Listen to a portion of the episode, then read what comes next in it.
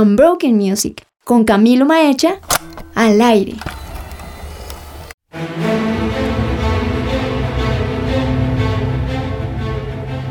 Se dice por ahí que el entretenimiento en todas sus formas es una manera de escapismo, la tendencia a eludir responsabilidades y a evadirse de los problemas de la realidad. Todos tenemos uno, y ese uno no es lo mismo para todos. La pantalla hoy nos define tal vez como la generación más hiperconectada y paradójicamente la más disociada de la realidad. Y eso necesariamente lleva a una pregunta. ¿De qué queremos escapar? La respuesta para todos también es personal e intransferible. Si nos ponemos retronosálgicos en los 80, en una era arcaica en la que no existía Internet, una forma de escapismo segura era devorar el contenido que nos llegaba en cajas de plástico rectangulares que, al insertarse en otros contenedores también rectangulares, llamados Betamax, presentaba a los que no teníamos la opción de pagar un tiquete la magia del cine. Entonces, hablemos de reliquias. La primera película no animada que nos llegó masivamente junto a Star Wars se llamó Cazadores del Arca Perdida o Riders of the Lost Ark. Sí, la peli aquella de Indiana Jones, que al sol de hoy cada vez se siente más como eso, como una reliquia de su tiempo. Y que fue concebida precisamente como un producto nostálgico que emulaba por parte de sus creadores, George Lucas y Steven Spielberg, los seriales de aventuras de la década de los 30 y de la RKO. Entonces repasemos. Una cripta egipcia llena de miles de serpientes vivas, una enorme esfera rodante que aplasta todo a su paso, una tumba llena de momias, una horda de tarántulas y una persecución por el desierto a un ritmo vertiginoso. No podría ser más simple. O así era como Raiders lo hacía parecer. Esa película era por allá en el 81 una nueva versión de los seriales de acción a la antigua, siguiendo las aventuras de un audaz profesor de arqueología que se arriesgaba a morir cada 15 minutos, más o menos, y que resolvía misterios ocultos del pasado. El abuelo de Lara Croft, Nathan Drake, le hizo pretender a quien les habla ser un aventurero cada vez que necesitaba salir de ciertas situaciones con las que no quería lidiar. Hoy, más de 35 años después, una serie de Disney Plus protagonizada por los brillantes Oscar Isaac, Ethan Hawke y May Kalamaui, dirigido por Mohamed Diab, propone un escenario con los mismos tintes misteriosos del Egipto antiguo y un personaje llamado Mark Spector, que necesitando escapar de su realidad decidió vivir la vida de un personaje llamado Steven Grant o es más bien la historia de un personaje llamado Steven Grant que necesitando escapar de su realidad quiso vivir las aventuras de un personaje llamado Mark Spector? La serie lo propone de una manera sintetizada y más bien digerible. Pero los cómics, por su lado, hablan de una guerra en la mente de Mark Spector, entre un hombre y su dios, entre la realidad y la fantasía, y lo más importante, entre las muchas caras que puede tener un héroe.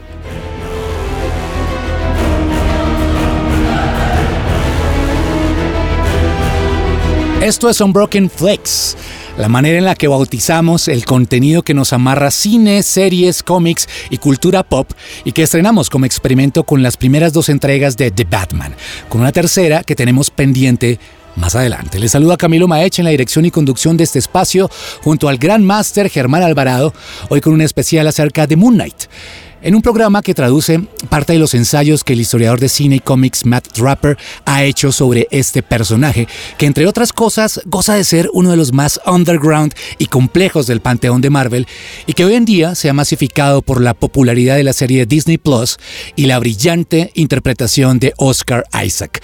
Así que como excusa al final de la serie vamos a darle una mirada más profunda a los diferentes rostros de Moon Knight, las luchas de su salud mental, la dicotomía de un judío sirviendo a un dios de Egipto y todo bajo una óptica de fe.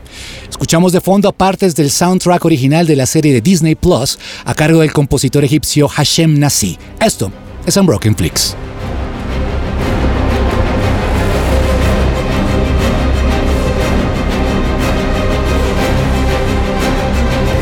Escuchas su presencia radio.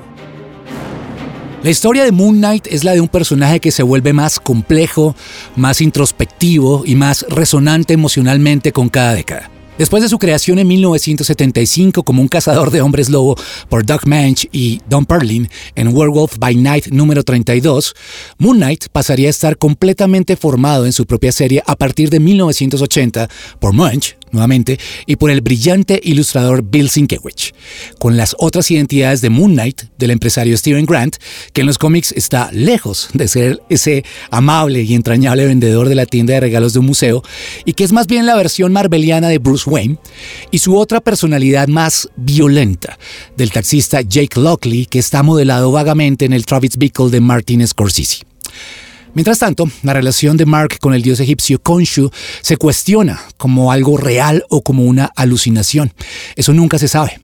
En los volúmenes posteriores, de los nueve que van hasta ahora, las luchas de Spector se han reinterpretado como trastorno de identidad disociativa, agregando peso en el mundo real a un personaje cada vez más apaleado y atormentado.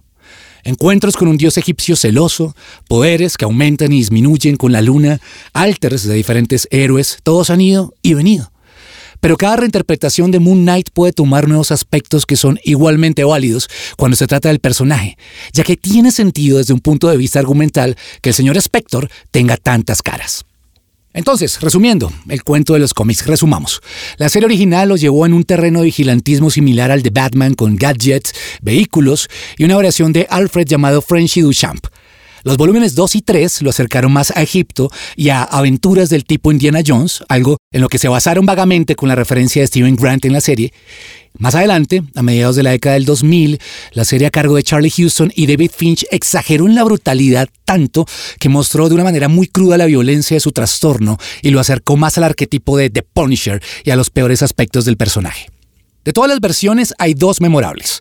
La primera es la de 2014, en la que el escritor Warren Ellis lo llevó a la era moderna junto con su personaje de Mr. Knight, que en la serie de Disney se vio de manera cómica como el traje elegante que Steven Grant usó para pelear en Londres, revelando las luchas de salud mental de Mark causadas por los muchos aspectos de Konshu que fracturaron su mente. La segunda, memorable versión de Moon Knight, un par de años después, es la del escritor Jeff Lemire, que es tal vez la que nombraremos más hoy, quien asumió la vida y la mente de Mark Spector en 2016 con un nuevo volumen de All New, All Different Marvel, con la versión más introspectiva del personaje hasta el momento y de donde están basados los elementos más destacados de la serie de Disney Plus, centrándose en la mente de Mark Spector en una historia continua que distorsionó la realidad, la percepción y la personalidad, que arranca cuando Moon Knight despierta en un centro de salud mental la historia del cómic de repente se pone en duda. ¿Es Moon Knight real? ¿Está ocurriendo esto en un universo Marvel remodelado por los dioses egipcios? Todo esto estaba sucediendo dentro de la mente de Mark, donde termina la lucha entre las personalidades de Mark y comienza la influencia de Concho. Vean, acá la batalla no es contra algún villano tipo Thanos o Arthur Harrow o la diosa Amit, no. La batalla pasa por encontrarse consigo mismo. Estos son Broken Flicks con Moon Knight y así suena Echo and the Bunnymen, la banda británica de rock alternativo de Ian McCulloch, Will Sargent y Les Pattinson, originaria de Liverpool a finales de los 70 y su canción The Killing Moon, que en los cómics de Jed McKay es el ringtone de Mark Spector. Un dato tipo Unbroken Music.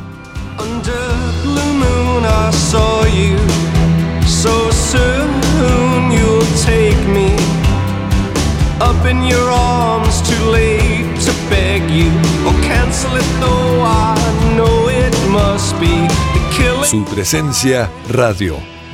A lo largo de los años los problemas de salud mental se han abordado con diversos grados de éxito en el subgénero de superhéroes en los cómics. A medida que ha aumentado la conciencia pública sobre la salud mental, también lo ha hecho su preeminencia en los cómics. Y dependiendo del escritor, esto puede manejarse con la sensibilidad adecuada o con una especie de indiferencia para un villano loco.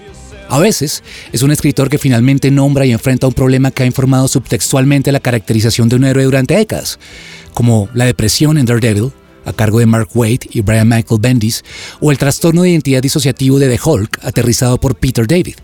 Cuando se hace bien, agrega nuevas capas y una lucha identificable con los héroes que puede ser inspiradora en formas que van más allá de simplemente golpear a un villano.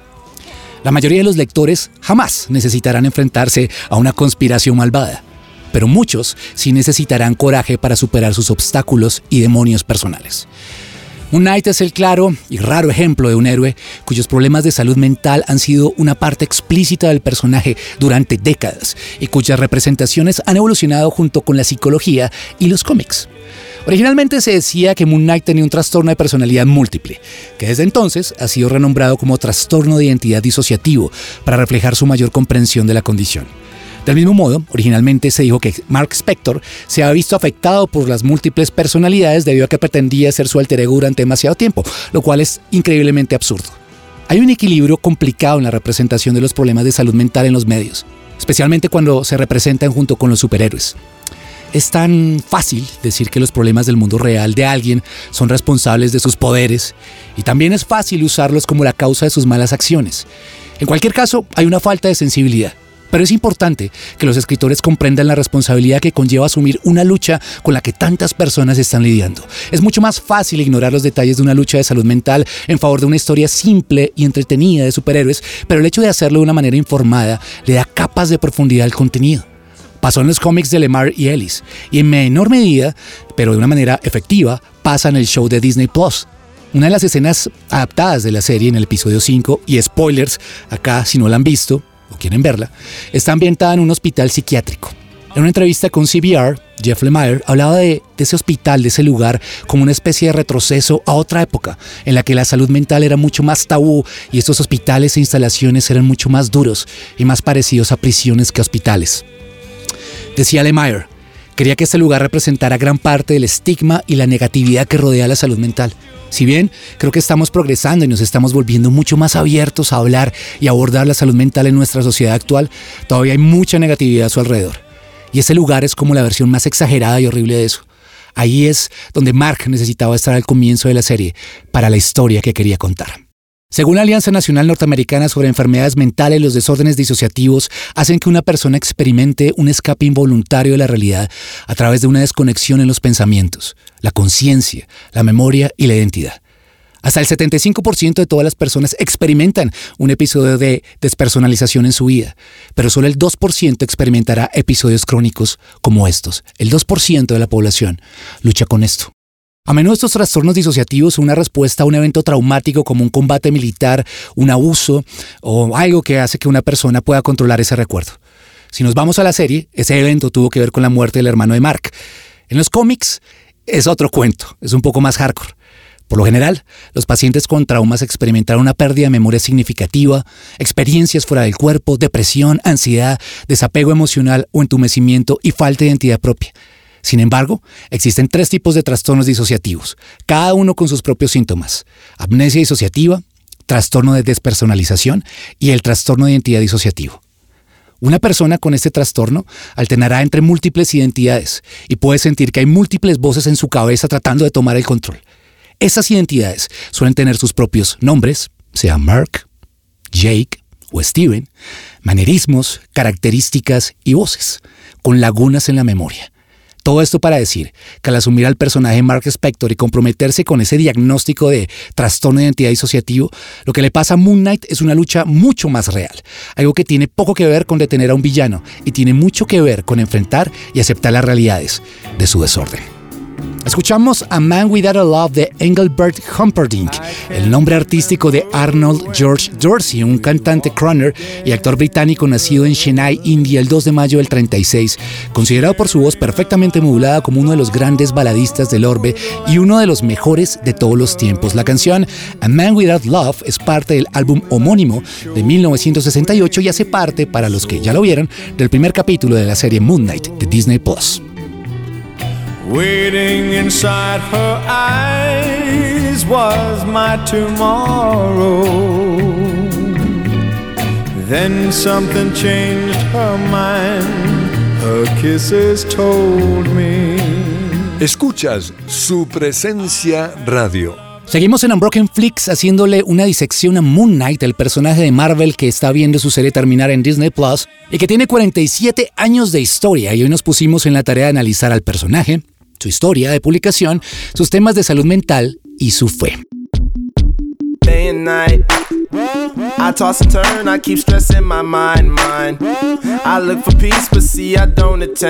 Puede ser fácil dejar que un héroe se revuelque en su miseria siempre y cuando mantenga su cómic en marcha. Y la mayoría de las historias de Moon Knight se contentan con dejar que eso suceda. Después de todo, ¿qué es Spider-Man sin su culpa por la muerte del tío Ben o Batman sin su trauma por la muerte de sus padres? Probablemente sean personajes menos convincentes, pero también se les niega la realidad de crecer y cambiar como lo hace la gente real.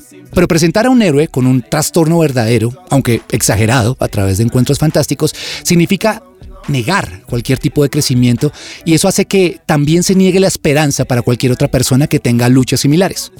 En el tercer y último arco del cómic de Jeff Lemire, que se muestra en el penúltimo capítulo de la serie, y ojo, a la grabación de este programa, aún hemos visto su capítulo final, retrocedemos a través de la vida de Mark, reexaminando su historia desde un nuevo punto de vista. En la serie fue por el abuso físico y psicológico por parte de su mamá. Y la manera de protegerse fue creando una versión de Steven Grant, el hijo perfecto y educado. Y luego, ni idea si esto va a pasar, Jake Lockley, como una manera agresiva de autoprotección. Estas personalidades ayudaron a Mark a hacer frente a su vida, así como para muchos niños en condiciones similares, emular un héroe de acción como Indiana Jones para los que vivimos los 80 o los personajes contemporáneos de Marvel pueden hacer más tolerable la vida. Pero al final del día, los personajes son solo eso, ficción. Y aquello de lo que escapamos termina por alcanzarnos. El estigma en torno a Mark impidió a cualquier médico cualquier tratamiento, cualquier tipo de curación. Y en cambio lo llevó a negar su condición a medida que se volvía más extrema dentro de él. Y fue esta mente dividida la que atrajo a Khonshu. Y aquí nos ponemos cósmicos, una deidad egipcia identificado como el protector de los viajeros de la noche y aquel que imparte justicia y venganza por lo que le hicieron a los débiles. Y buscando aprovecharse de Mark y convertirlo en su avatar, Mark buscó su propósito durante años. Y fue encontrarse con Khonshu en un momento cerca de la muerte lo que le dio el enfoque para sobrevivir. Pero esto no lo curó sino que lo esclavizó. Y aquí es donde hago el gran paréntesis. Hay un elemento trágico en Moon Knight que es poco explorado y es el de su fe. Si bien no se muestra en la serie, el papá de Mark, Elias Spector, no solo era un judío practicante, sino un rabino. Hay una escena, descrita en el último volumen de los cómics de Moon Knight, que actualmente se está publicando en Estados Unidos a cargo del escritor Jeff McKay y el artista italiano Alessandro Capuccio, que presenta a Mark en sesiones terapéuticas con una psiquiatra asignada por los Avengers para monitorearlo. En una de esas sesiones, y en palabras de Mark, acá se describe su conflicto con su fe. Una cosa es ser criado como judío, otra cosa es ser criado por un rabino. Mi padre era el hombre más amable y gentil que jamás he conocido, pero en mí no había nada amable o gentil. Él era un hombre de paz que odiaba la violencia, y yo pensaba que eso lo hacía débil, un hombre débil sirviendo a un Dios indiferente. Porque esas eran nuestras historias. Como pueblo perdimos nuestro hogar, nuestra tierra, fuimos esclavizados y luego escapamos al desierto. Y desde ese momento hasta ahora hemos tenido ataques prácticamente de todas las naciones. Mi padre me enseñó que nuestra perseverancia era nuestra mayor cualidad como pueblo. Cómo nunca nos rendimos en nuestra fe, cómo no dejamos nuestras leyes, cómo no dejamos nuestro pacto con Dios, cómo reímos cambiando llanto en gozo sin importar qué pasara con nosotros. Pero cuando morí en Selima, Egipto, puse de lado a un Dios que a mis ojos dejó que cosas terribles le pasaran a su pueblo, uno que nunca había visto u oído, a favor de uno que habló conmigo y me prometió encargarse y resolver las cosas. Toda mi vida pensé que mi padre era débil, por ser gentil, por ser amable y por nunca levantar sus manos a la violencia. Pero él habría muerto antes de quebrantar su fe en Dios. Habría muerto antes de reconocer a otro Dios por encima de Yahweh. No tendrás otros dioses delante de mí, porque yo soy el Señor tu Dios y soy un Dios celoso. Así que al final reconozco que yo soy débil. Vendí todo lo que fue mi crianza y las creencias de mis padres para salvar mi propio cuello, para ser indulgente con mi violencia. El Dios de mi padre sacó mi pueblo de Egipto, y mi nuevo Dios, Konshu, nos mantuvo allí esclavos. Lamento esa decisión. Obtuve de nuevo mi vida, pero ¿a qué precio? Enterré a mi padre, enterré a mi hermano, he hecho todo lo que se me ha dicho que es correcto, sin importar lo que mis ojos, mis oídos y mi alma me han dicho. Pero, ¿eso ha ayudado a alguien? Ser un instrumento de venganza me ha costado todo. Abandonar mi religión, abandonar mi herencia. Por eso desarrollé mi trastorno. Tal vez porque preferiría ser cualquier otra persona y no el hombre que soy. Si el tiempo de Warren Ellis en Moon Knight y los números cortos que siguieron reflexionaron sobre la desesperanza de estar atrapado dentro de una fe y una relación con un Dios sin misericordia que tal vez él mismo inventó y al que nunca podrá conocer realmente, entonces la historia de Jeff Lemire fue el antídoto. Al final la solución no fue la violencia y la muerte, sino comprender y aprender a amar todos los aspectos de sí mismo. Derrotar a Khonshu, un Dios que no muestra gracia o misericordia y que finalmente te tiene esclavizado. Los cómics de Lemire dieron ese cierre, mostrando a Khonshu como un villano no tenemos idea, o por lo menos yo no, Germán sí, si la serie de Disney tomará ese camino, seguramente no. Tal vez Mark nunca abandonó el hospital psiquiátrico donde estuvo recluido y tal vez Konshu haya sido simplemente una metáfora de los problemas que debería enfrentar Mark para estar completo. Al final la solución pasa por pedir ayuda si tu condición te lleva a escapar de ti mismo, a lastimarte o a necesitar de mecanismos de defensa que dañen a otros. Al final se trata de dejar de ser esclavo y hacer las paces con que necesitas ayuda. Al final se trata no de entrar al campo de los juncos, sino a estar a paces con el que te sacó de Egipto. Seguramente el final de la serie tendrá otro tono. Y Mark y Konshu terminarán en buenos términos, de una manera superheroica, derrotando al villano de turno. Eso no lo sabemos. Herman sí, él lo sabe. Pero después de todo, esto es Disney y esto es Marvel. Sin embargo, en los cómics, al menos los de Jeff Lemire, Mark Spector terminó en paz, silenciando las voces en su mente. Moon Knight es uno de esos personajes que aún tiene capas por explorar. Sus mismas debilidades lo han hecho material de estudio en cátedras en Estados Unidos y Marvel se tomó un gran riesgo con la serie que puede no ser del gusto de todos, pero que al final nos llevó a esta conversación. Esto fue Moon Knight en Unbroken Flix, estrenando nombre. Nueva razón social, por ahora bajo la playlist de Unbroken Music en su presencia radio en SoundCloud y Spotify. Soy Camilo Maicha junto al gran máster Germancho Alvarado, aún debiéndoles un programa final de Batman que tendremos en una próxima oportunidad. No olviden dejar en las cajas de comentarios, si las hay, sus opiniones. Y cerramos con Every Grain of Sand, parte del álbum Gospel de Bob Dylan de 1981 Shot of Love y que fue también incluido en el capítulo 1 de Moon Knight.